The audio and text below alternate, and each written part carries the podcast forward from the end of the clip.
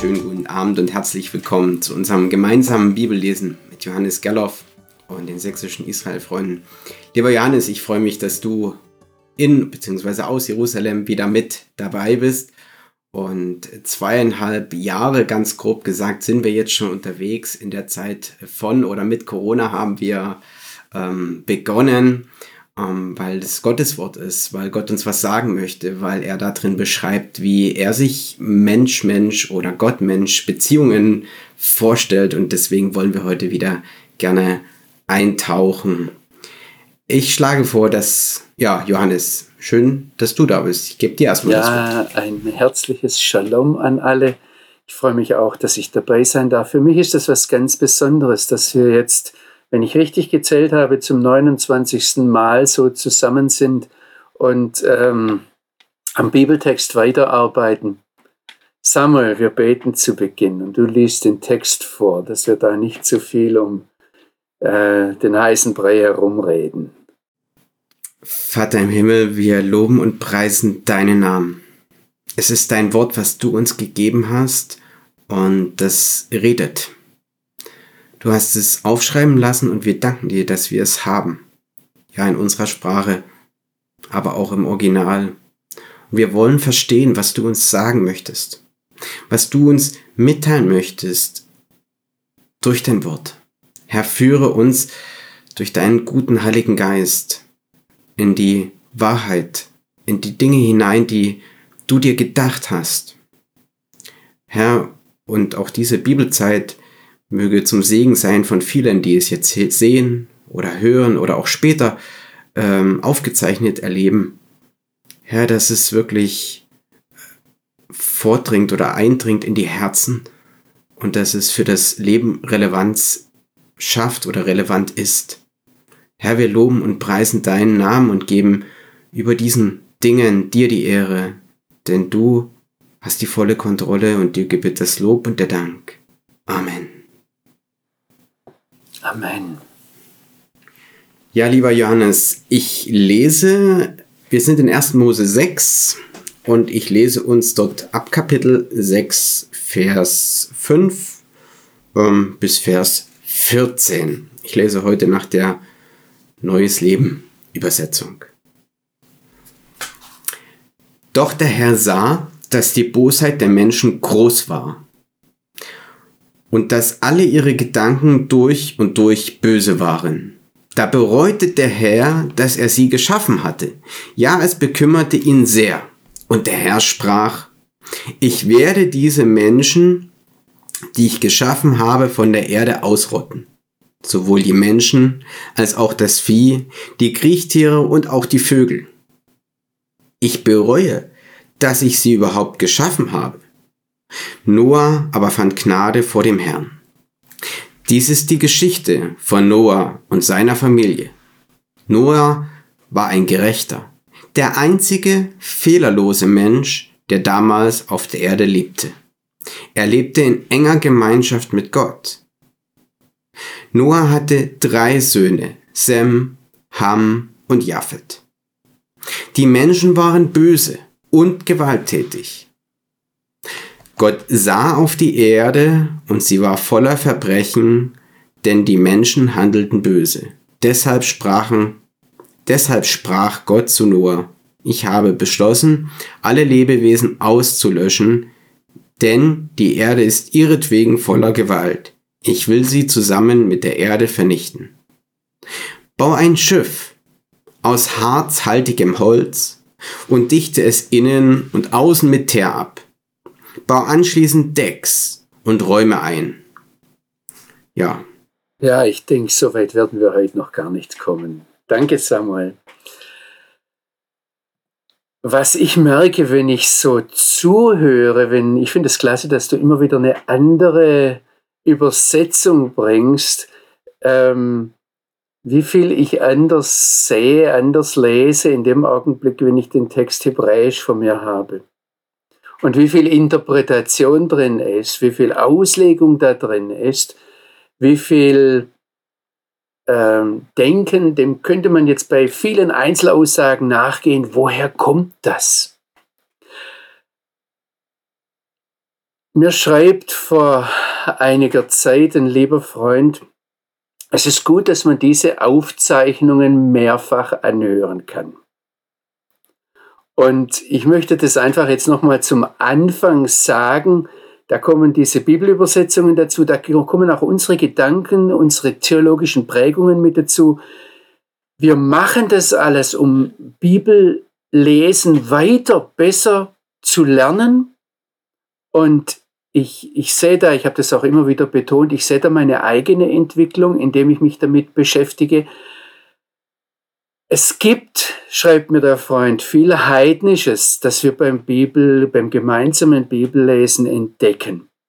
Und ich möchte eine Sache, die mir in letzter Zeit immer wieder, ich sage jetzt einmal aufgesprungen ist, ich bringe immer wieder so zur Einleitung eine Sache, die, die mir da kommt. Ähm, wir glauben in der Regel, von unserem Hintergrund her an eine höher, an eine Weiterentwicklung, eine Evolution. Auch wenn es um unsere theologischen Erkenntnisse geht. Und was für mich interessant ist, ist, dass ich in letzter Zeit immer mehr entdecke, dass das Zeugnis der Bibel uns eigentlich sagt, dass wir uns seit diese Welt, seit diese Schöpfung geschaffen wurde, immer weiter vom ursprünglichen Schöpfergedanken entfernen. Also es ist nicht so, dass wir in der Erkenntnis wachsen und immer mehr packen und jetzt immer besser verstehen, sondern der Adam, der so mit Gott im Garten spazieren gehen konnte, ganz selbstverständlich, der war in seiner Erkenntnis, in dem, was er wusste, viel, viel, ich sage jetzt einmal, weiter als wir heute. Und auch beim Kain der konnte noch ganz direkt mit Gott reden. Bei Abraham, da war das dann schon eine Ausnahmesituation und deshalb wird er als erster in der Heiligen Schrift als Prophet bezeichnet.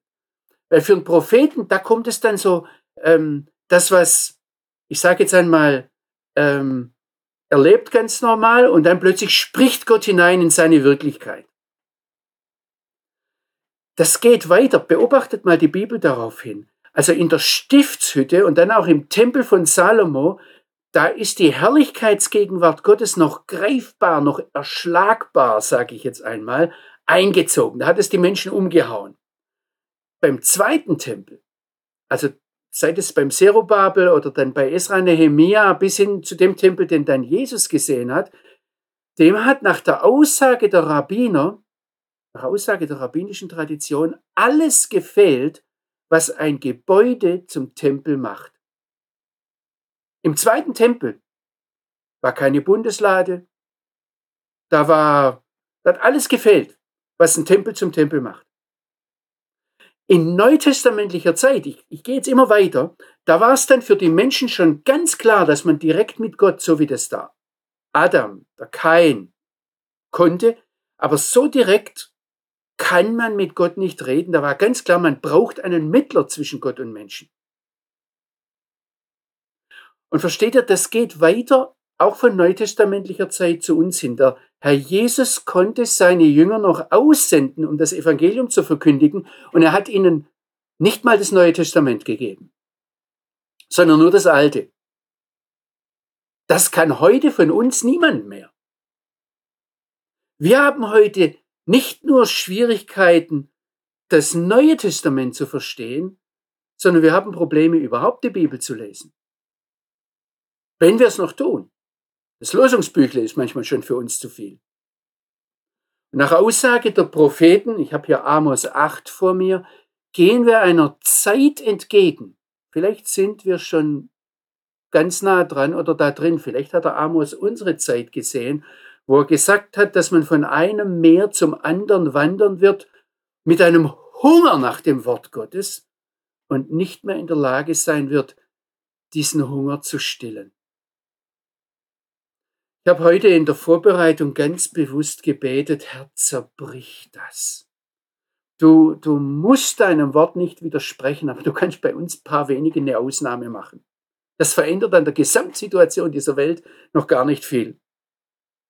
Also wenn uns der Vater im Himmel das tatsächlich schenkt, dass er uns sein Wort, wie es geschrieben vor uns ist, aufschließt, dann, dann ist es ganz selbstverständlich, dass es mit jedem Fortschritt im Verstehen vom Wort eigentlich mehr Fragen gibt, nicht mehr Antworten. Ich möchte es ganz klar sagen, wenn irgendeiner von uns das Gefühl hat, jetzt habe ich es verstanden, jetzt bin ich, äh, also jetzt bin ich weitergekommen, jetzt habe ich es im Griff, dann ist es das beste Anzeichen dafür, dass wir verblendet sind. Das Wort Gottes, das ist, ich möchte es ganz klar sagen, das ist unfassbar, unbegreifbar, unergründlich wie das Wesen unseres Vaters im Himmel selbst. Und wenn wir, wenn es der Heilige Geist, wenn der lebendige Gott uns das tatsächlich erlaubt, weiter zurückzukommen, näher dran zu kommen, dann, dann ist es kein Fortschritt, dann ist es ein Rückschritt in der Geschichte. Aber dann kommen wir eigentlich näher dran und das wünsche ich mir. Danach sehne ich mich. Ich denke, dass das heute auch, wenn wir jetzt in 1. Mose 6 einsteigen miteinander und wir wollen 1. Mose 6, Vers 9 einsteigen, eigentlich muss ich nochmal beim Vers 8 einsteigen. Da hat es geheißen, Noah fand Gnade in den Augen des Herrn. Gefallen fand er. Und ich habe da, ich habe da darauf hingewiesen, dass in diesem Wort Chen, das da steht, ähm, dass das ein Name für den Messias ist. Und dass die rabbinischen Schriftausleger hier sagen, was, was hier eigentlich da war, ist, dass eine Verbindung zwischen dem Messias und dem Noah da war.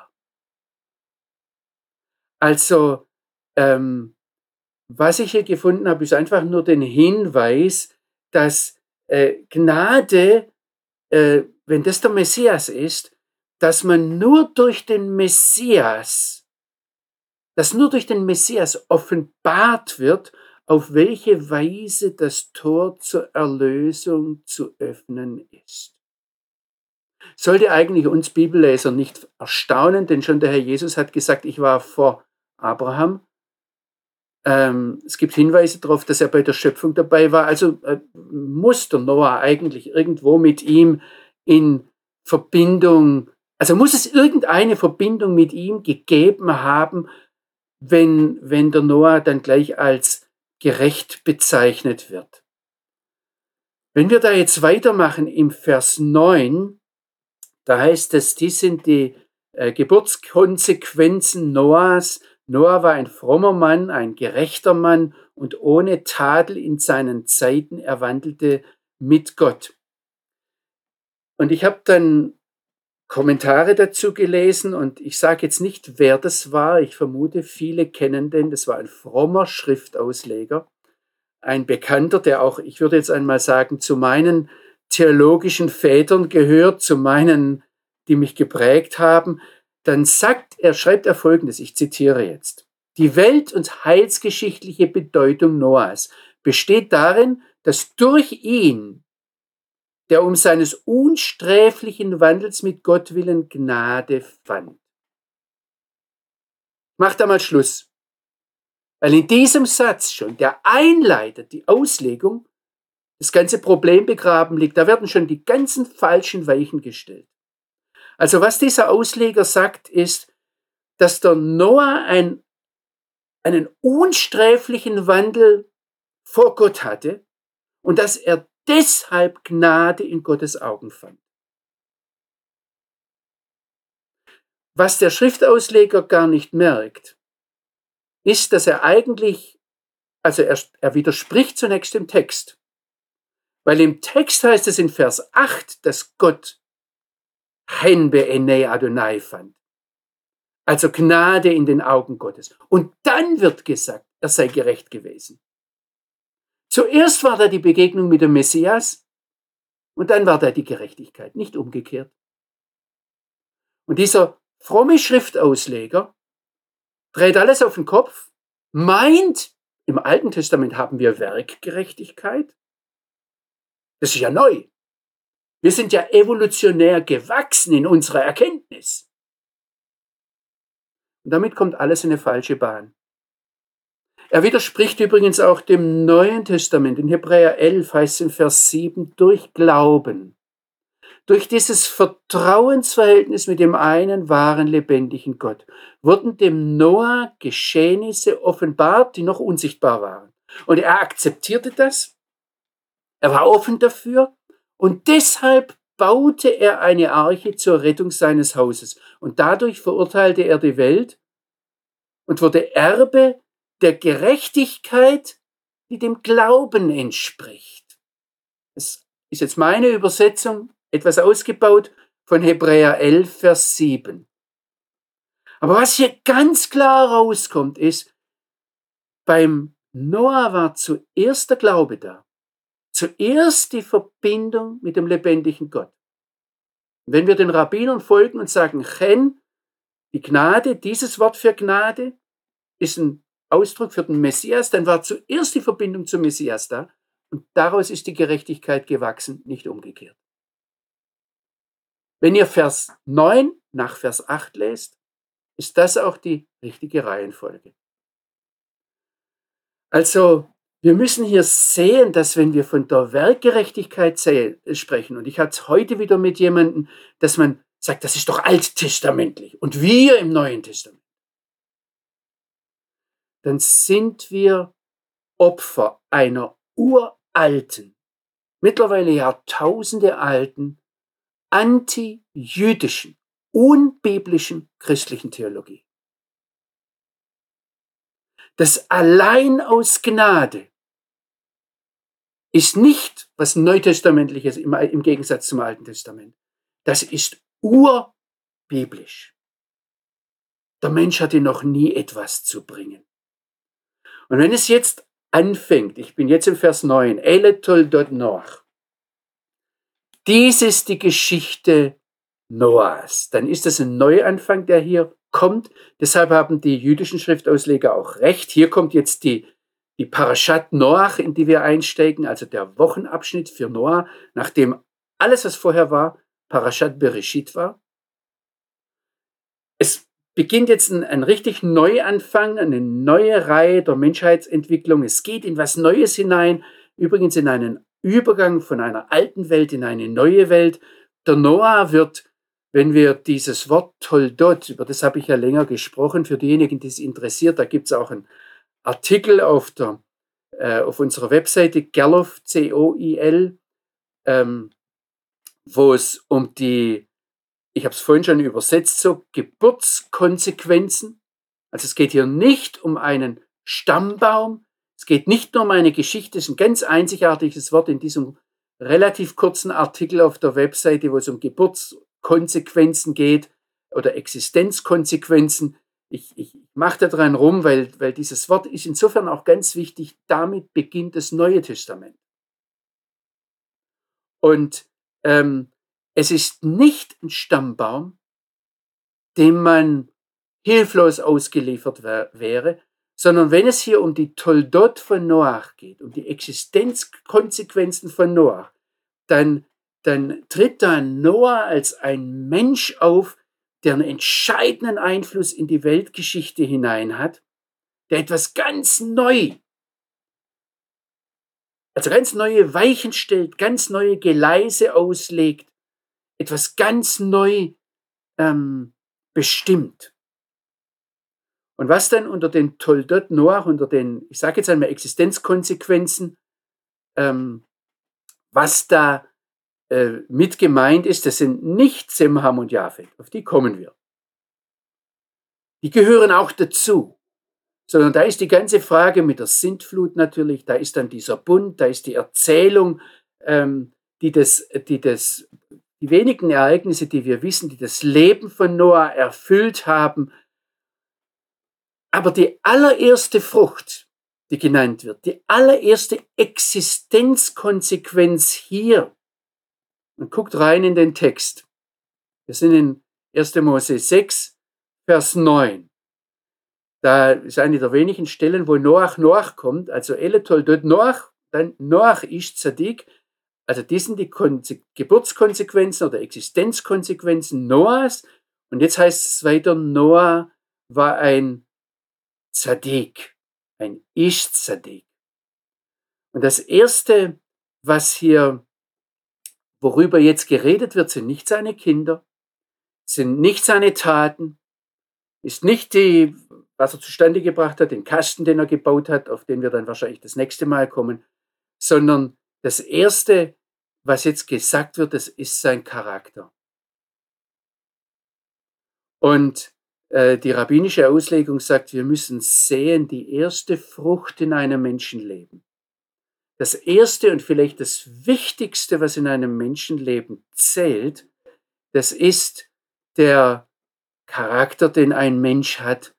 Das ist das, was ein Mensch im Laufe des Lebens aus sich macht, wie er mit den Proben, mit den Prüfungen, die in ein Leben hineinkommen, wie er damit umgeht. Die jüdische Schriftauslegung sagt, das Wort Ish, das hier kommt, Mann, das ist das erste Wort, äh, das hier genannt wird, dass Noah ein Mann war. Damit, damit wird nicht einfach herumgeworfen in der Bibel.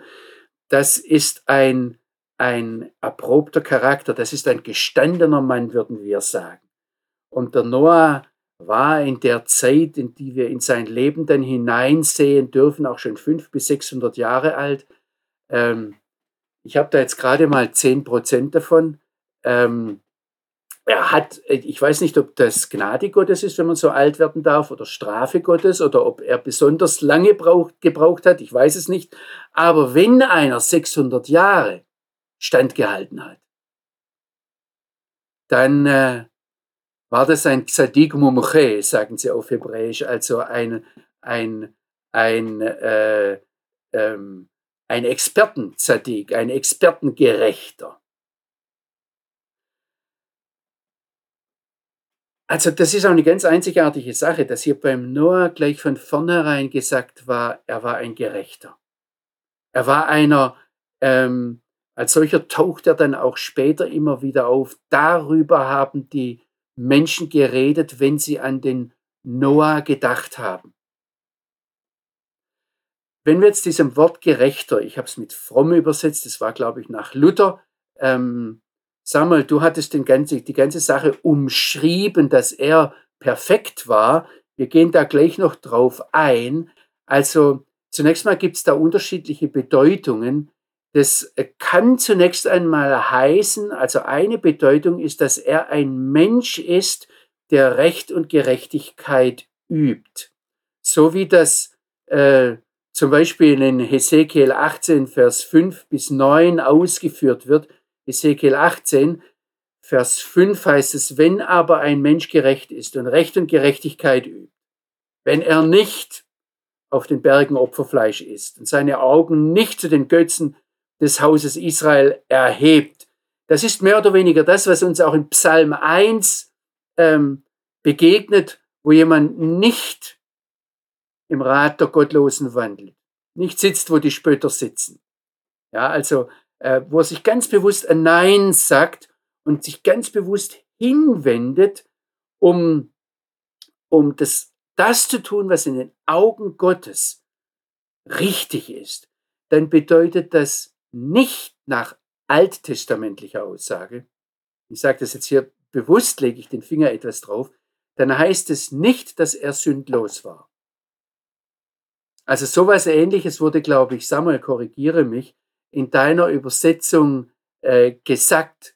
Kannst du es nochmal sagen? Ja, ich lese es gern nochmal. Noah war ein gerechter, Komma, der einzige fehlerlose Mensch, Komma, der damals auf der Erde lebte. Also das stimmt schlicht und einfach nicht. Das, dass er der einzig Fehlerlose war, das ist schlicht und einfach nicht richtig. Das steht da nicht. Und ich kann euch bringen, zum Beispiel Prediger 7, Vers 20 heißt es, dass ähm, äh, kein Mensch gerecht auf Erden ist, dass er nur Gutes tue und nicht sündige. Also da braucht er nicht das Neue Testament dazu. Das ist übrigens, habe ich bei Rabbinern abgeschrieben. Die sagen ganz klar, würden sagen, bei dieser Bibelübersetzung, die wir jetzt gerade vorgelesen haben, wir sagen jetzt nicht mehr, welches war, ähm, dass die nicht korrekt ist. Also, das wäre die eine Sache, sondern es ist ein Mensch, der bewusst sagt, ich lebe nach Recht und Gerechtigkeit. Ich sage Nein zu dem Weg der Ungerechten, Nein zu dem Weg, der böse ist, Nein zu dem Weg, der gegen Gott rebelliert. Und dann kommt noch was Zweites dazu, ähm, eine zweite Bedeutung, die gerecht bedeuten kann, dass jemand gerecht ist, nämlich dass er in einem Gerichtsverfahren gerecht gesprochen wurde. Wir haben das zum Beispiel in 5. Mose 25, Vers 1. Da heißt es, wenn eine Streitsache zwischen Männern ist und sie vor Gericht kommen und man sie richtet, so soll man den, der im Recht ist, gerecht sprechen und den Schuldigen schuldig sprechen. Wenn ich euch das alles so sage, ist alles nicht auf meinen Mist gewachsen. Ich habe das alles irgendwo abgeschrieben, ja. Und was mich fasziniert ist, dass wenn Rabbiner solche Aussagen machen, sie immer sagen, ja, und wo steht's? Also wenn du das und das behauptest, wo steht's? Ja? Was jetzt ganz wichtig ist, ist, dass sie auch sagen, eine Gerechtigkeit an einem Menschen zeigt sich immer an seinen Taten. Es gibt keinen Gerechten, außer in seinen Taten. Also wenn Christen kommen und sagen, ja, aber ich bin gerecht, weil Jesus mich gerecht gesprochen hat, ich hoffe, das wird jetzt deutlich, auch der Noah war nur gerecht, wenn er gerecht gesprochen war, weil er vorher den Messias getroffen hatte. Weil er Chen in den Augen Gottes gefunden hat. Weil er Gnade in den Augen Gottes gefunden hat. Weil Gott den Messias sah, wenn er den Noah sah. Nur deshalb war er gerecht. Und das sagen jetzt die Rabbiner ganz klar. Und diese Gerechtigkeit zeigt sich auf jeden Fall in seinen Taten. Also, dass jemand kommt und sagt, ja, aber ich bin gerecht, obwohl ich das und das und das und das falsch mache. Vergiss es, was ich tue. Jesus sagt seinen Jüngern, Matthäus 5, Vers 20, wenn eure Gerechtigkeit nicht weit übertrifft die der Schriftgelehrten und Pharisäer, sagt er nicht, dann werdet ihr nur Versager und werdet trotzdem gerecht, äh, gerettet, sondern er sagt, dann werdet ihr nicht eingehen in das Königreich der Himmel. Und ich weiß, dass jetzt diejenigen aufkommen, die sagen, ja Johannes, jetzt predigst du aber Werkgerechtigkeit. Ich predige Werkgerechtigkeit, wenn ich diese Verse in 1. Mose 6, 6 verdrehe. Und sage, der Mose war der einzige Mensch, der damals, der Noah war der einzige Mensch, der damals fehlerlos war und deshalb. Der Text sagt, er hat zuerst Gnade in den Augen des Herrn gefunden, das ist ganz genau dasselbe, wie der Paulus in Epheser 2 Vers schreibt. Und ich lese euch einmal ab Vers 8, da heißt es aus Gnade, Chen, seid ihr gerettet. Durch den Glauben. Das ist genau das, was der Hebräerbrief am Noah sieht. Und das nicht aus euch, es ist ein Geschenk Gottes. Das ist bei uns heute so, das war damals beim Noah so. Jetzt geht Epheser 2 weiter in Vers 9, nicht durch eigene Leistung, nicht durch Werke, damit sich nicht irgendeiner rühme, denn wir sind, ich mag das jetzt, dass da Poema steht im, im, im Griechischen, wir sind ein Gedicht, geschaffen im Messias Jeshua. Zu guten Werken. Und seht ihr, jetzt kommen die Werke rein, die zu tun sind.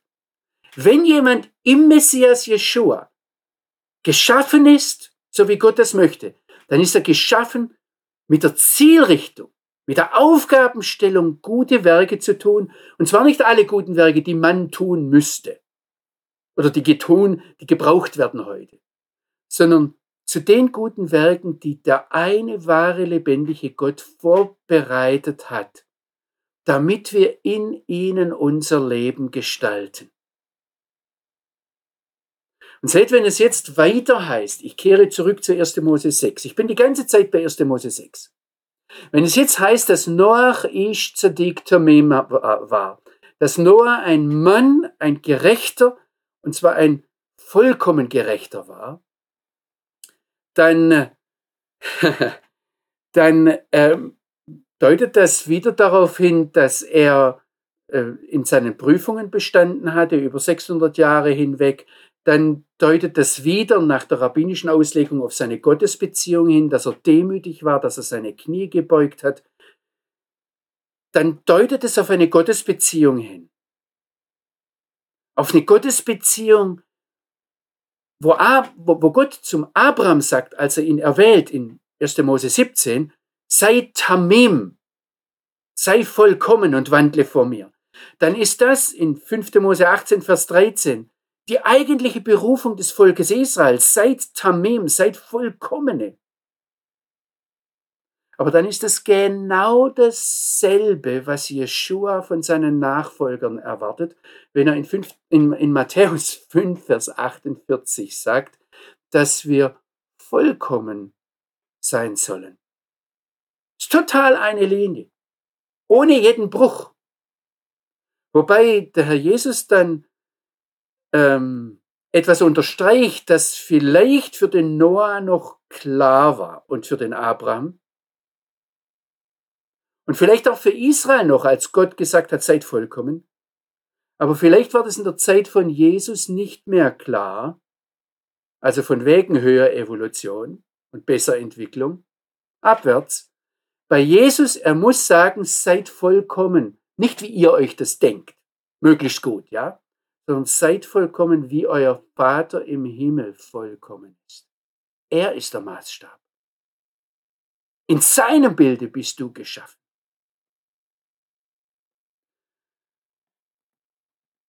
Also der Glaube vom Noah zeigt sich, die Beziehung vom Noah zeigt sich, wenn wir Hebräer 11, Vers 7 nochmal heranziehen, dass er gegen allen Augenschein dann später das getan hat, was Gott ihm aufgetragen hat. Das müsst ihr euch dann auch nochmal, aber da kommen wir das nächste Mal wahrscheinlich dazu, wenn er dann die Arche baut, äh, wie, wie verrückt das war und wie, über wie lange sich das hingezogen hat. Und dass er dann durch den Glauben, durch sein Verhalten, durch sein, seine Vertrauensbeziehung, seine Vertrauensbeziehung, die sich im Gehorsam gezeigt hat, hat er dann die Welt gerichtet. Und das ist alles Hebräer 11, Vers 7, ja. Und hat, ist dann zu einem, zu einem Erbe der Gerechtigkeit geworden, die dem, dem Glauben entspricht, dieser Vertrauensbeziehung entspricht. So, jetzt sind wir aber noch nicht am Ende mit diesem Satz, dass Noah ein Mann, ein Gerechter, ein vollkommener Gerechter war. Jetzt heißt es in seiner Generation, Bedorotav. Und da haben die Rabbiner viel rumgefragt. Warum reicht es nicht, dass man einfach nur sagt, ähm, er war gerecht, er war vollkommen gerecht? Warum musste man sagen, dass er das in seiner Generation war, zu seinen Zeiten? Und ähm, ich lasse euch jetzt an der Ratlosigkeit und an der rabbinischen Diskussion teilhaben, die keine ähm, endgültigen Abschluss findet. Ich weiß, dass ihr alles Deutsche seid und ihr gern wissen wollt, was jetzt Sache ist, aber da gibt es jetzt unterschiedliche Dinge. Die Frage ist, war das ein absolutes Lob Gottes? Dass er festgestellt hat, der Noah war gerecht und vollkommen gerecht? Oder war das ein relatives Lob? Absolut oder relativ? Es gibt da mehrere Deutungsmöglichkeiten. Ich mache das etwas klarer. War er trotz der Verderbtheit, wir kommen da gleich drauf, was da los war, die rings, rings um ihn wütete, jemand, der unbefleckt blieb und von der Verderbnis um ihn herum, von der Hamas, die um ihn am Herrschen war, der Gewalttat, ähm, war er da sogar in seinem Zeitalter einer, der gerecht und vollkommen war? Also obwohl es so furchtbar schlimm war, er hat keine Gemeinde, in die er gehen konnte, keinen Pastor, der ihm das glühende Vorbild war, der, der glänzend vorangegangen ist. Und trotzdem war er gerecht. Er war ganz allein. Das ist eine Deutungsmöglichkeit. Und da könnte man eine ganze Predigt drüber halten, geht dem mal nach. Was hat es für den Noah bedeutet? Was musste er seiner Frau, seinen Söhnen gegenüber, seinen Schwiegertöchtern gegenüber da darstellen, um dieses Bild zu sein. Jetzt könnte man aber auch sagen, ha, er war gerecht eigentlich nur in seiner Generation. Wenn der Noah zu einer anderen Zeit gelebt hätte, also so zu unserer Zeit zum Beispiel, ja, und so aus vorsintflutlicher Zeit ins 21. Jahrhundert gerückt wäre und wir sehen alle unsere glänzenden Gemeinden, die wunderbar erlösten Christen, die natürlich diese guten Werke leben, die der Herr für sie bereitet hat, und dann Noah daneben sehen, dann so, oh, puh, also der kommt schon aus vorsintflutlicher Zeit, aus einer Zeit, äh, die muss ersäuft werden, ja. War er der Einäugige unter Blinden in seiner Zeit? War er eben nur der vollkommen Gerechte angesichts der Zeit damals? Und die Rabbiner finden da natürlich Sachen. Es gibt da beim, beim Noah einige Probleme. Also im Gegensatz zum Abraham, im Gegensatz zum Mose, im Gegensatz zum Samuel, und ich kann jetzt weitergehen, Jeremia, Daniel, Stephanus, Paulus, Jesus habe ich mir aufgeschrieben. Das waren alles Leute, die sind, wenn sie Sünder um sich herum sahen, ähm, dann gekommen und sind in den Riss getreten. Die haben Fürbitte geleistet. Wenn Gott dem Abraham gesagt hat, ich gehe jetzt und ich mache Sodom und Gomorra eben, da hat er nicht, der Abraham nicht gesagt, naja, ich bin ja hier hoch genug, mich überschwemmt es nicht. Oder er hat nicht gesagt, also ähm, ich bin ja weit genug weg. So wie der Noah, also für mich zum Glück die Arche, ja, und da verkrieche ich mich drin. Sondern der Abraham hat angefangen, mit Gott zu verhandeln. Der Mose sagt, Herr, wenn du jemanden streichen musst aus dem Buch, das du geschrieben hast, dann mich. Und das ist ein Charakterzug, der sich durchzieht, ein Charakterzug, der bis zum Messias hingeht, der die Gemeinde heute prägen sollte. Und dieser Charakterzug hat dem Noah gefehlt, soweit wir das wissen. Sagt nicht ich, sagt die rabbinische Schriftauslegung.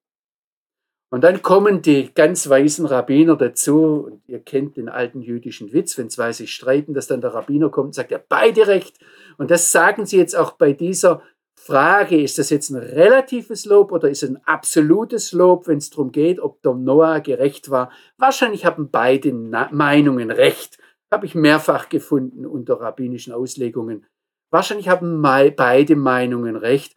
Das Interessante darin ist, je nachdem, wie ihr euch als Prediger entscheidet, wo ihr einen Nachdruck legt, habt ihr hier eine ganze Palette von Möglichkeiten.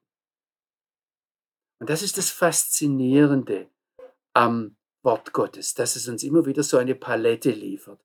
Aber wo es uns keine Palette liefert, es geht jetzt weiter und es zeigt uns in der zweiten Hälfte des Verses, worin sich die ähm, Gerechtigkeit Noahs begründet hat, wo sie sich gezeigt hat. Das heißt hier mit dem einen wahren lebendigen Gott führte der Noah sein Leben.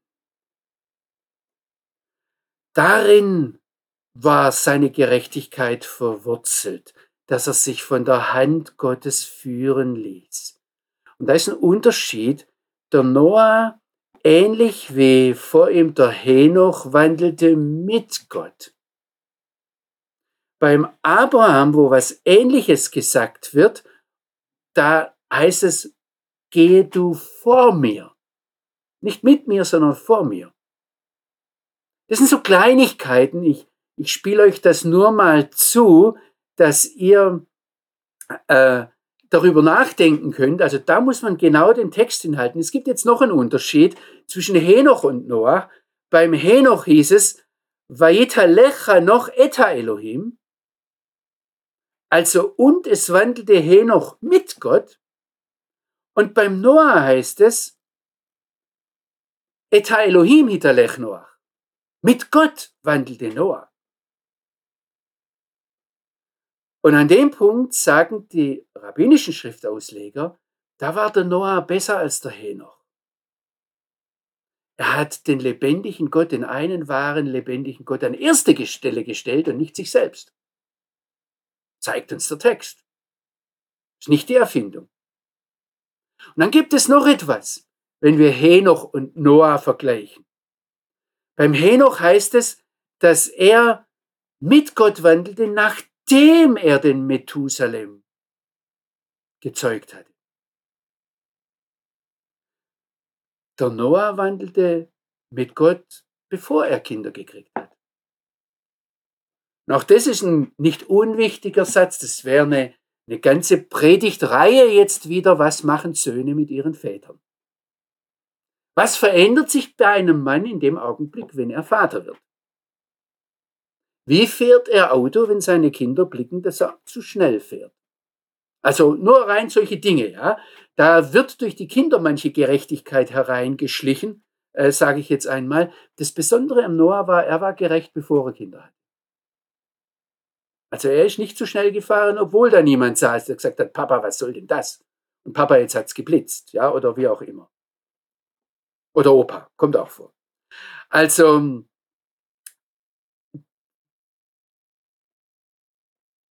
ich möchte euch da Mut machen. Ihr seht, das sind ganz viele, ganz viele äh, Predigten, die man hier halten könnte. Ähm, es ist dann auch die große Frage, wie ist das mit den Kindern von Noah? Wurden, waren die Selbstgerechte oder wurden die durch den Noah gerettet? Da gibt es auch Spannungen innerhalb der biblischen Aussagen. Also das Neue Testament geht in die Richtung, dass der Noah derjenige war, durch den alle äh, gerettet wurden. Und wenn wir den Textablauf äh, da warne, äh, ernst nehmen, dann war der Noah derjenige, der der vom Messias herkam. Aber wenn wir zum Beispiel Hesekiel 14 nehmen, ähm, ich überlasse euch das, das euch selbst nochmal anzusehen, damit wir wirklich so weit kommen, wie ich heute gerne kommen würde. In Hesekiel 14, Vers 14 bis 20, da wird der Noah als einer der Gerechten hingestellt und da heißt es dann, aber auch wenn das und das passiert, würde jemand, der so gerecht ist wie der Noah, nur sich selbst retten. Jetzt heißt es im Vers 10, und Noah gebar oder Noah zeugte drei Söhne, den Sem, den Ham und den Japhet. Da ist jetzt die Frage, warum hat der Noah so lange gebraucht, um Kinder zu kriegen? Im Gegensatz zu all seinen Zeitgenossen und vor allem seinen Vorgängern und Nachfolgern war der Noah 500 Jahre alt. Hat furchtbar lang gebraucht, zum Teil fünfmal so lang. War er so schwer von Begriff? Oder war er so gerecht, dass er sich überlegt hat, kann ich da Kinder reinsetzen in diese Welt? Oder hat er einen Einblick gehabt und gesagt hat, ich möchte meine Kinder aber mit in die Arche nehmen, da ist viel besser, ich kriege die erst, wenn die Arche im Bau ist. Da sind sie noch nicht so alt, dass sie vorher straucheln können. Ich hoffe, ich ich bringe jetzt nicht zu viel. Also es ist ganz normal, dass hier viele Fragen neu auftauchen. Und ich finde an euren, äh, ich kriege ja so manche Mails. Cornelia, vielen Dank für deine kurzen Bemerkungen da immer. Das ist für mich, ich sehe dich gerade hier vor mir, ähm, das ist für mich immer schön, was, wo, wo, wo der Heilige Geist dann weiterspricht, ja. Ähm, auch die drei Namen, die immer in dieser Reihenfolge genannt werden, der drei Söhne, Sem, Ham und Japhet, ähm, wenn ihr die Bibel genau lest und euch mal alle Sachen rausschreibt, dann werdet ihr feststellen, das ist nicht die Altersfolge. Ähm, findet es mal selbst raus, wenn ihr weiterlest. Wer war der Jüngste, wer war der Älteste? Die Bibel gibt uns da Hinweise drauf. Warum dann diese Reihenfolge? Sem, Ham und Japhet. All das sind Dinge, das sind Dinge, ich möchte euch wirklich Mut machen, den Text zu kauen, weiter zu beobachten. Vielleicht ganz kurz zu den Namen. Der erste Name, der hier genannt wird, Shem, heißt wörtlich übersetzt Name. Das ist der Begriff, das ist das Objekt. Und die ganze Weisheit der Menschen, das Ganze, wo Menschen meinen, sie kommen jetzt immer weiter, ist ja eigentlich nur, dass sie den Dingen Namen geben. Das, was der Adam schon ganz am Anfang mit den Tieren gemacht hat. Die ganze Wissenschaft ist darauf aufgebaut, zu begreifen. Und um etwas zu begreifen zu können, muss man das Ding benennen. Ähm, also der Shem, der ist wahrscheinlich derjenige, der begreift, der reflektiert, der nachdenkt. Cham, ähm, da kann man ganz viel wieder aus dem Namen machen. Cham heißt zum, zum, zum einen ganz einfach nur heiß, warm. Wenn heute eine Herdplatte heiß ist, dann weiß man, die ist Cham. Ja, das weiß jedes Kind. Und deshalb ist der Herr wahrscheinlich derjenige, der fühlt, der intuitiv reagiert, also der eine Herdplatte anfasst und dann sagt, ouch. Also der, der Sam wäre gekommen und hätte sich die angeguckt. Und hätte da ähm, von weitem vielleicht schon was, hätte drüber nachgedacht. Er hätte die Wärme benannt, ja. Der Ham, der muss, der muss spüren, dass es heiß ist. Das ist derjenige, der eher sinnlich ist. Ähm, der Jafet, äh, auch da ist jetzt wieder die Frage, was dieser Name bedeutet, woher wir ihn ableiten. Man kann sagen, das ist derjenige, der offen ist, der empfänglich ist, der einfältig ist. Der Einfältige ist derjenige, der für alles offen ist. Und äh, da kann man dann sehr wohl von der Bibel her sagen, wer für alles offen ist, ist meist nicht ganz dicht. Aber ähm, also all die Dinge kommen da, kommen da mit rein. Er ist aber offen vor allem fürs Schöne, Ansprechende. Und im Namen Japhet steckt auch Joffi. Also die, die Schönheit. Er ist derjenige, der mehr Gemüt zeigt. Also nicht nur Gefühl, sondern Gemüt, der Fan Fantasie hat, der fürs Schöne empfänglich ist, der dem Schönen nachstrebt. Ich gebe euch das jetzt einfach mal nur so weiter. Äh, ihr könnt da weiter nachdenken, was man damit machen kann. Jetzt sind wir in Vers 11. In Vers 11 heißt es, ähm, aber die Erde wurde verdorben, wurde, ja, da ging was kaputt, und zwar vor dem Herrn, vor dem Gott, vor dem einen wahren lebendigen Gott. Und sie wurde eingefüllt mit Gewalttat. Es ist übrigens, glaube ich, das erste Mal, wo in der Bibel das Wort Hamas vorkommt. Und ich, ich bin mir ziemlich sicher, dass da manches nicht zufällig auch in unsere heutige Zeit, in unsere heutige Situation hinein zeigt. Aber ich werde da jetzt heute ganz bestimmt nicht näher drauf eingehen. Es geht zunächst mal darum, dass hier etwas kaputt geht, dass etwas verdorben wird, und zwar aus der Sicht Gottes. Es wird ganz klar gesagt, im Angesicht oder für das Angesicht des Herrn wird etwas korrumpiert, wird etwas kaputt gemacht. Ähm, was hier schon drin steckt, ist das heißt, das Land, die Erde, aber sind eindeutig, auch vom Zusammenhang, der nachher kommt, die Einwohner, die Menschen, die etwas mit der Erde tun. Und hier ist schon angelegt, was später durch das, wenn Gott ein Volk nimmt und in ein Land führt und dann das Land Einwohner ausspeit, sie nicht erträgt, dass hier etwas in der Beziehung zwischen dem Menschen und der, dem Erdboden gezeigt wird. Also der Mensch verunreinigt, macht den Erdboden kaputt, verdirbt ihn. Noch einmal ganz wichtig, es ist vor dem Herrn und es ist vor dem einen wahren lebendigen Gott. Es ist nicht nur für irgendeinen Gott, den wir uns denken. Und was das jetzt zur Folge hat, dass der Mensch korrupt, korrumpiert mit dem Erdboden umgeht, das hat zur Folge, dass die Erde gefüllt wird, angefüllt wird mit Hamas, mit Gewalttat. Mit, also, was das, was das konkret ist, ich werde jetzt euch nicht die ganze Wortstudie, die ich hier habe. Das ist, ist herrlich, das zu machen und dadurch dem durch die Bibel nachzugehen. Aber es geht hier um ein, eine unbarmherzige Missachtung der Rechte des Schwachen durch den Starken. Es ist eine tyrannische Unterdrückung. Es ist, dass sich jemand gewaltsam etwas aneignet, das ihm eigentlich nicht gehört. Da kommt auch das Verhältnis zwischen Mann und Frau rein und wie Männer mit Frauen umgehen und sich einfach Frauen nehmen. Und es geht um Blutvergießen. All das schwingt in diesem einen Wort Hamas mit. Es geht um Gewalttat, es geht um äh, die alten Rabbiner sagen, es geht hier um Dinge wie also Blutvergießen, Zerstückelung, Vergewaltigung, Betrug. Ein Ish Hamas in der Bibel, ein Mann der Gewalttat, ein Mann der Hamas ist jemand, der den ganzen Tag drüber nachdenkt, wie kann ich Böses tun?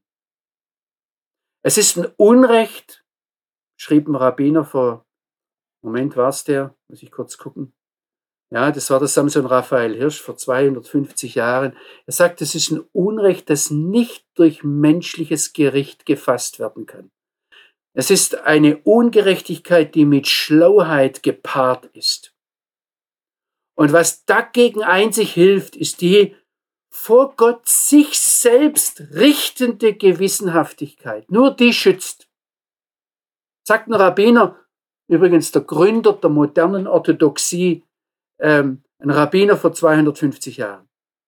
Also was dagegen schützt, ist eine nur sich selbst im Angesicht Gottes richtende Gewissenhaftigkeit.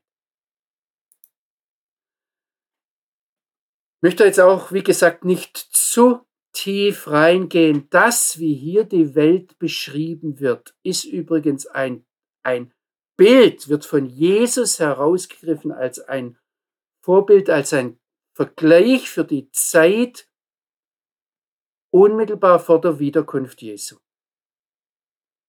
Und mich würde brennend interessieren, was Jesus vor Augen hatte, als er da Parallelen gezogen hat was er gesehen hat, als er gesagt hat, es wird dann so und so sein.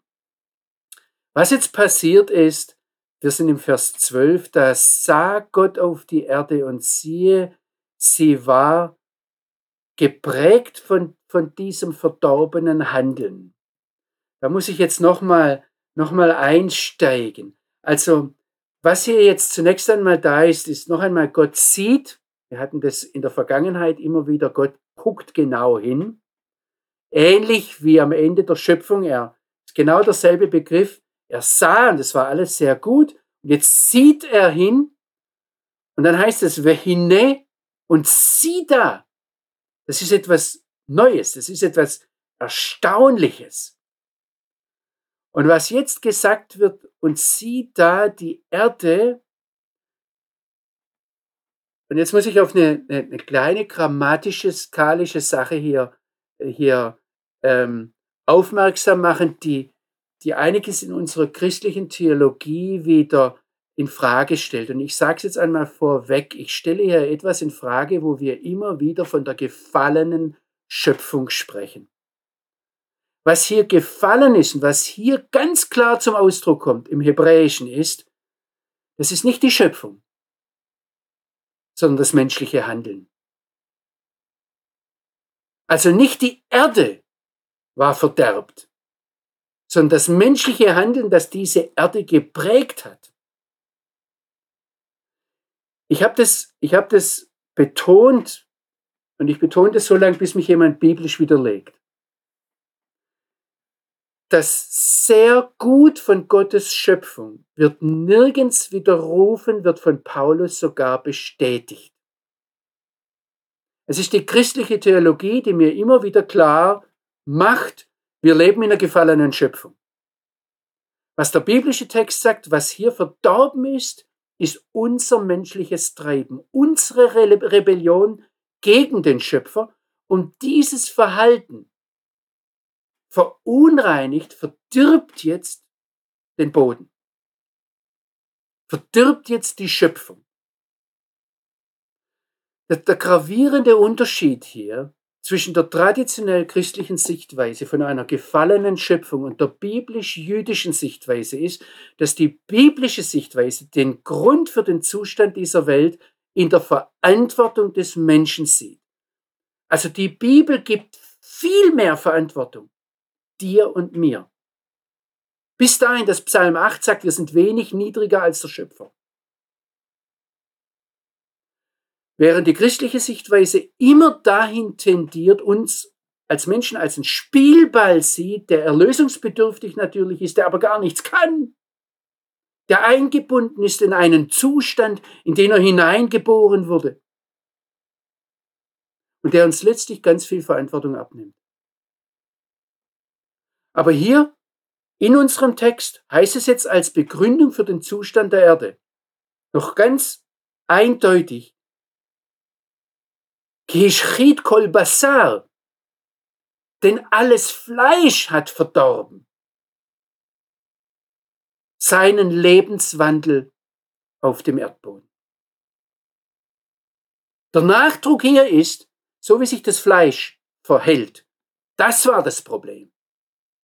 Nicht die Schöpfung ist seit dem Sündenfall halt gefallen und muss jetzt irgendwie zurechtkommen. Die Frage ist jetzt, sind bei diesem alles Fleisch die Tiere eingeschlossen? und da gibt es unterschiedliche Ausleger. Die einen, die Tierliebhaber, sind ganz entschieden dagegen. Ähm, die sagen, nee, nee, das war der Mensch. Äh, ich tendiere dahin, ich nehme das jetzt einmal vorweg, zu sagen, die Tiere wie der Mensch sind alles Fleisch. Und äh, es ist übrigens interessant, hier nur im Bericht von der Arche dieses, dieses alles Fleisch äh, zu verfolgen. Alles Fleisch ist verderbt und deshalb soll alles Fleisch vernichtet werden. Wenn man die Tiere rausnimmt, muss man sich fragen, warum werden die Tiere für etwas bestraft, was sie gar nicht gemacht haben. Ähm, es sollen dann von allem Fleisch in die Arche eingehen, dann verlässt alles Fleisch die Arche und nachher schließt Gott mit allem Fleisch einen Bund. Also ich tendiere dahin, ähm, entgegen mancher meiner Vorbilder, muss ich ganz klar sagen, also es ist eine offene Diskussion, dass die Tiere mit eingeschlossen sind. Es ist interessant, wenn wir, also das wäre auch wieder eine, eine Sache, die hier gerade bei der Arche wichtig wäre, einmal durch die Bibel hindurch zu verfolgen. Weil ich ein Tierliebhaber bin, weil ich immer mit Tieren gelebt habe, ist das ein Lebensthema für mich.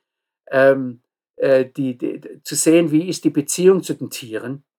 Ähm, ich sehe da sehr wohl, dass in Jona äh, Gott sagt, ich sollte kein Mitleid haben. Das ist übrigens, wie das Buch Jona schließt, mit der großen Stadt Ninive, mit 120.000 Menschen, die äh, die rechte Hand nicht von der linken unterscheiden können. Und dann schließt es mit dem zwei Worten Uvehemaraba und viel Vieh.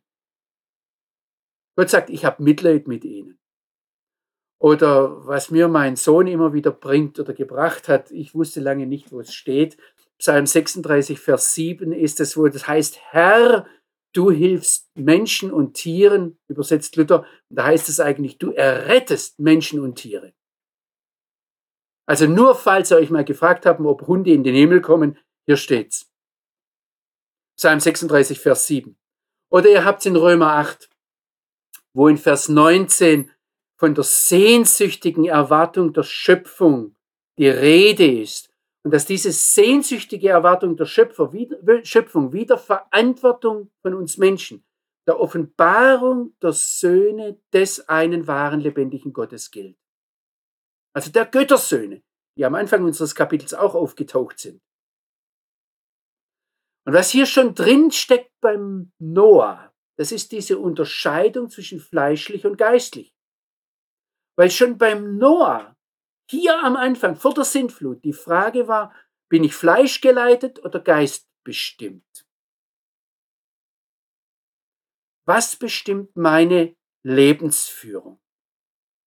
Und übrigens, dass zur Zeit vom Noah die Leute fleischgeleitet waren, dass die Triebe, dass ich die letzte Aussage hatte, das war es, was in 1. Mose 6, Vers 6 dazu geführt hat, dass Gott sich diese Schöpfung ansieht und so, ähm, da heißt es, und es schmerzte ihn in seinem Herzen. Ich weiß nicht, wie das am Schluss von 1. Mose 6, Vers 6 in euren Übersetzungen übersetzt ist. Es tat ihm herztief weh zu sehen, wie diese Schöpfung aussieht. Ich bin jetzt hier am Ende von dem, dass von diesen Geburtskonsequenzen des Noah, ähm, jetzt heißt, dass Gott zum Noah sagt, das Ende alles Fleisches ist vor mich gekommen, denn die Erde ist voller Frevel von ihnen und siehe, ich will sie verderben mit der Erde. Auch in diesem Satz ähm, möchte ich jetzt ganz viel Mut machen, nochmal aufs Hebräische hinzugehen. Vielleicht steigen wir damit das nächste Mal das ein, weil das Wort Ketz, das hier kommt, das Ende, ist ein eschatologischer Begriff, der durch die ganze Bibel hindurch geht. Da ist von der Endzeit die Rede. Also, was jetzt vor Gott kommt, ist die Endzeit für alles Fleisch. Das ist dasselbe Wort. Und was Gott jetzt, wenn er eingreift, und das wird in diesen Versen ganz, ganz deutlich, dass er nicht eingreift, weil ihm irgendwelche Nerven ausrasten, sondern die menschliche Entscheidung war die Entscheidung Rebellion. Die menschliche Entscheidung war die Entscheidung für das Fleisch gegen den Geist. Die Folge war, dass er die Erde verdorben hat und dass die Erde voll von Hamas, von, von Gewalttat war. Eine, voll von einer Gesellschaft, die den Tod zelebriert. Und da greift jetzt Gott ein. Und er tut zunächst einmal das Einzige, was in dies, in so einem Fall rettet. Er vernichtet. Er setzt ein Ende. Und äh, vergesst nicht, mit dem Noah, dass er Gnade vor Gottes Augen gefunden hat, kommt der Messias ins Spiel. Als Grund für die Gerechtigkeit vom Noah. Und es hat einen Grund, dass das, was jetzt folgt, ein grundlegende, also eine, eine weichenstellende Geschichte ist, für das, was wir dann im Neuen Testament theologisch als Soteriologie bezeichnen, als Erlösungslehre. Das ist nicht etwas, was sich der Paulus oder irgendjemand anders, der Petrus, ausgedacht hat. Das ist hier im Text drin und das prägt übrigens an vielen Stellen, wenn wir mit Juden über Textauslegung sprechen, da, da werden wir erstaunt feststellen, wie, wie die Gnade hier aufleuchtet. Und es sind jüdische Schriftausleger, die hier ähm, dann äh, nicht nur sagen, also jetzt aus diesem Sehen Gottes kommt jetzt ein, ein Reden Gottes, kommt ein Gerichtsspruch, aus diesem Sehen Gottes kommt jetzt, dass Gott den Noah packt und mit einweiht in seinen Ratschluss, denn der Herr tut nichts, wenn er sein Geheimnis, seinen Ratschluss nicht seinen Knechten, den Propheten zuvor offenbart hat. Und ähm, da kommt jetzt das, was, also das Wortspiel schwingt im Hintergrund mit, was beim Amos auftaucht, in Amos 8, Vers, ich muss es noch vorlesen, wo der in Amos 8 der Herr dem Amos einen, einen Erntekorb zeigt. Der Erntekorb heißt Keiz, Klufkeiz. Und er sagt, Amos, was siehst du? ich sehe einen Erntekorb. Und dann sagt, macht Gott ein Wortspiel und sagt, das Ende ist gekommen zu meinem Volk Israel. Also du siehst den Keiz, den, Erntekorb und dann sagt er, sieh mal das Ketz, Keiz, Ketz, ja. Das ist ein Wort, das da ineinander spielt. Da, dieser, dieses Wortspiel aus Amos 8, Vers 1 und 2. Es ist wahrscheinlich darauf gegründet, was hier in 1. Mose 6, wovon die Rede ist, ja. Und wir können dann durchziehen bis 2. Petrus 3, wo auch wieder die Gewalttat ins Spiel kommt und es im Angesicht des Gottes, des lebendigen Gottes da ist. Und ich möchte zum Abschluss äh, Samson Raphael Hirsch noch einmal äh, zitieren, der dann sagt, mit diesem Hine, das kommt, mit diesem Sie da, natürlich vernichten, ja, da entspricht der lebendige Gott den Anforderungen, die sich aus den Verhältnissen ergeben. Ihr Lieben, das ist auch, wenn wir heute etwas beurteilen wollen, was in Gaza passiert. Wir müssen sehen, da wurden von Menschen Verhältnisse geschaffen, die erfordern eine Reaktion. Es ist nicht, dass der lebendige Gott jetzt sagt, ich habe Lust, hier Menschen zu zerstückeln und zu zerpflücken. Also es gibt hier Anforderungen, die den Verhältnissen entsprechen. Und jetzt sagt der lebendige Gott dem Noah, ich schreite in das Verderben ein, Und ich bringe in dieses Verderben hinein keine Vernichtung, keine endgültige Vernichtung, sondern ich, ich, da wird dasselbe Wort gebraucht, also so wie Maschrit ist das, wie vernichtet oder verdorben wurde, so greift jetzt Gott verderbend ein, weil das die Verhältnisse fordern, aber um Rettung zu bringen. Da steigen wir das nächste Mal ein. Samuel, hast du Fragen aus dem Chat? Ja, lieber Johannes, vielen Dank. Ich muss erstmal das Mikro wieder hier einschalten. Deswegen hat es eine Sekunde gedauert. Das ist die erste Frage da aus dem Chat von YouTube. Viktor fragt, wie würden Sie den Abschnitt in Römer 8, Verse 18 bis 23 deuten? Hier seufzt die Schöpfung und wartet auf Erlösung. Sind mir, sind mit der Schöpfung dann wir Menschen gemeint? Die Schöpfung wartet auf diejenigen, die Söhne Gottes sind, die geistgeleitet sind. Das heißt, die Schöpfung sind nicht wir Menschen, die Schöpfung sind die anderen.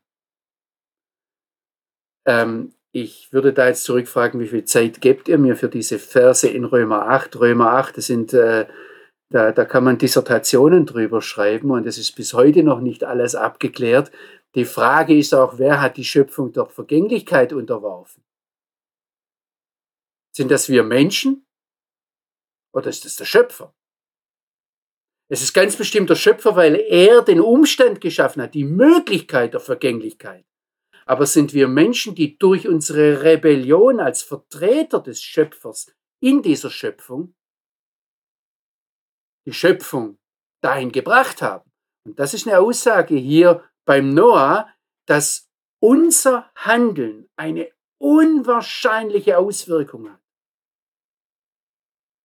Ich weiß, dass das ist auch was, was mir bei dieser Auslegung, bei dieser jetzt, also für mich ist es ja auch ein Lernprozess, aber ganz neu deutlich wird, bis hinein in die Frage, Herr, welche Vollmacht gibst du uns im Gebet? Und lasst uns da nicht zu schnell entfliehen durch unseren Fatalismus. Jesus hat uns ausgesandt, nachdem er gesagt hat, mir ist gegeben alle Gewalt im Himmel und auf Erden. Und dann sagt er, darum geht hin. Und wir kommen als Jesus-Jünger unter dieser Aussage. Ich sage jetzt nicht, ich kann alles. Ich zittere auch manchmal, wenn, wenn Leute sehr großschneuzig, sehr großmäulig, vor allem mit Lösungsvorschlägen kommen. Für mich ist die Frage, Herr, was sind die guten Taten, die guten Werke, die du mir bereitet hast? Auch in diesem Zusammenhang und lest, also Viktor lies einfach nochmal Römer 8, bring es im Gebet vor den Vater im Himmel. Ich bin da heute etwas zu schnell drüber, über dein Gebet aus Samuel weggegangen. Möchte immer wieder daran erinnern, dass Theologie letztlich Gespräch mit dem Vater im Himmel ist und dass ich sagen möchte, Vater, zeig du mir. Nicht, wie das alles theologisch richtig einzuordnen ist, nicht wie ich das richtig zu verstehen habe, sondern zeig du mir, was ich heute Abend, morgen früh tun soll, welche Werke du für mich bereitet hast. Vater, ich möchte, möchte dich einfach bitten, dass du unsere Herzen immer wieder neu weich machst. Vergib uns unsere Rechtgläubigkeit, vergib uns das, das bloße Denken, wir hätten alles im Griff. Vergib uns, wo wir meinten, wir hätten es verstanden und mach uns neu offen, nicht für alles, sondern mach uns offen für dein Wort. Herr, gib uns einen Hunger nach deinem Wort. Und Vater, ich möchte dich ganz neu bitten, rede du. Lass uns dein Wort lebendig werden. Rede du in mein Leben hinein, rede in unsere Zeit hinein und zeig uns, als Einzelne, wo du uns vielleicht viel mehr Vollmacht gegeben hast, als wir uns jemals vorgestellt haben. Vater, ich möchte dich aber besonders bitten für deinen Leib, für deine Kirche, für deine Gemeinde weltweit, besonders auch hier in Israel, besonders in Deutschland, im deutschsprachigen Europa. Vater, du hast uns zu einem prophetischen Dienst berufen. Du hast uns dein Wort anvertraut. Du hast uns Vollmacht gegeben zu binden und zu lösen. Nicht nur für diese Zeit, sondern für die kommende Welt. Vater, setzt uns ganz neu frei. Wenn der erste Schritt zur Freisetzung Buße ist, dann bitte ich, bitte ich dich aus tiefstem Herzen, schenk uns Umkehr. Nicht nur Umkehr, wo wir zurückblicken und sehen, was alles falsch gelaufen ist, sondern ein wirkliches Umkehren, ein Zurückgehen bis zu dir hin. Herr, erbarme dich über uns, um deines heiligen Namens willen. Amen.